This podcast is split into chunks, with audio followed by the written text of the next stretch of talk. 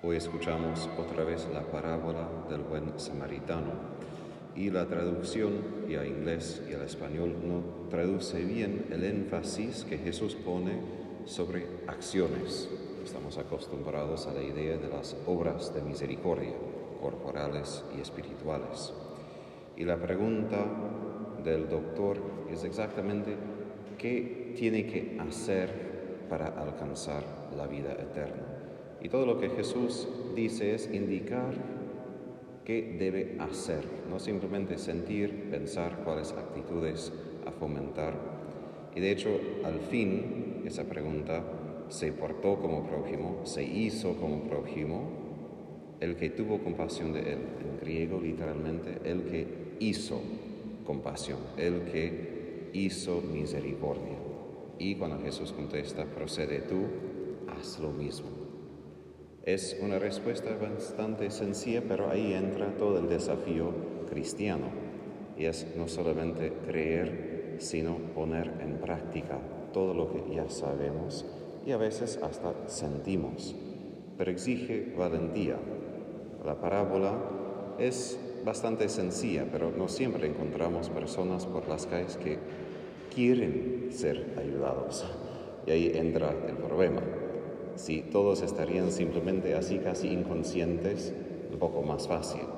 Y de hecho, cuando yo trabajaba como adolescente y supervisaba a esos chicos en la pileta, para que no se hundan, recuerdo que decían que por acaso que alguien te pelee cuando estás rescatando a alguien, bueno, déjalos un momento para que sean inconscientes. Suena bruto, pero la idea es, en Estados Unidos la ley es, si te pelean, no puedes ayudar. Pero si están inconscientes, tienes derecho a ayudar. Entonces déjalos hasta que estén inconscientes y después puedes ayudar, como quieran. Suena bruto, pero la idea es que muchas veces cuando somos conscientes tenemos muchas reacciones, muchas defensas, aún frente de lo que necesitamos.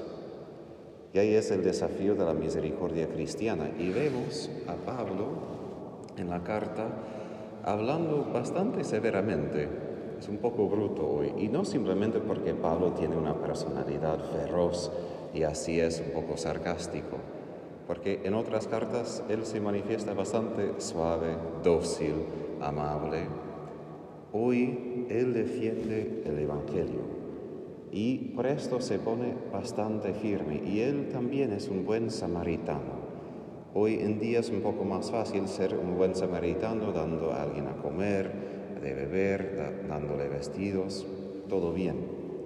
Pero el momento que uno entra a ser buen samaritano, a rescatar su alma, a predicar el Evangelio, no es tan fácil. Ahora, hay que reconocer que Pablo no está hablando a no cristianos, él no está intentando evangelizar ahorita a los paganos. Eso no es la primera prédica del Evangelio.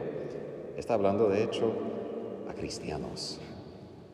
Y ahí entra un desafío entre nosotros, porque sí debemos presentar quizás el Evangelio de una forma a los que no creen ni han escuchado y ser un poco quizás más suave, más dócil, pero entre nosotros no que debemos ser severos, pero sí debemos ser un poco exigentes, porque ya sabemos lo que debemos vivir.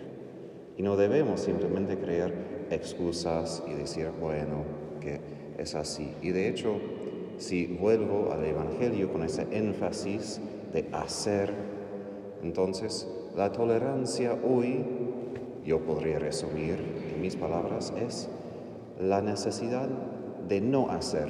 Tolerancia es que no hagas esto, no hagas eso, es mi capacidad de no hacer. Y eso es el opuesto de lo que Jesús dice. Tolerancia es el opuesto del hacer, que mi misericordia hacia los demás debe manifestarse.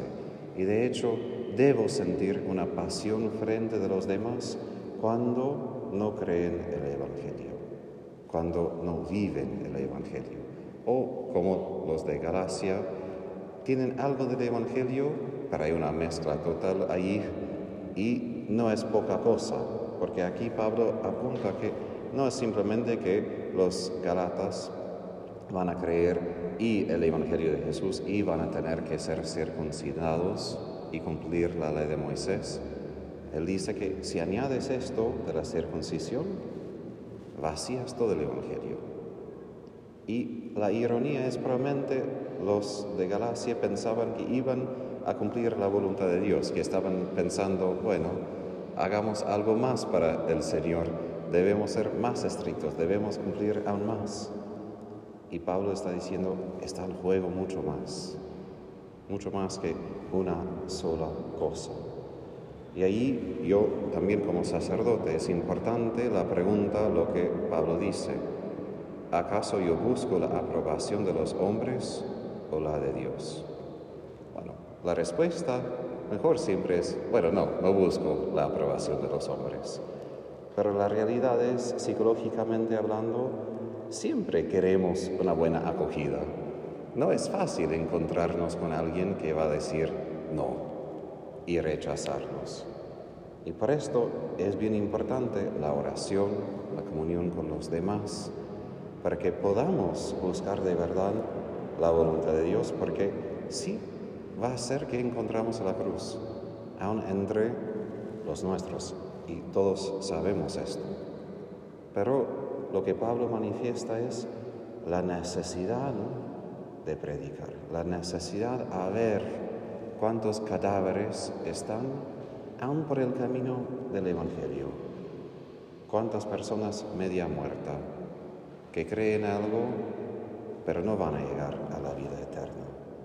Y nosotros tenemos la responsabilidad de ser apasionados por ellos también, de predicar de alguna manera la verdad del Evangelio para que puedan creer, para que puedan entrar a la vida que Jesús promete.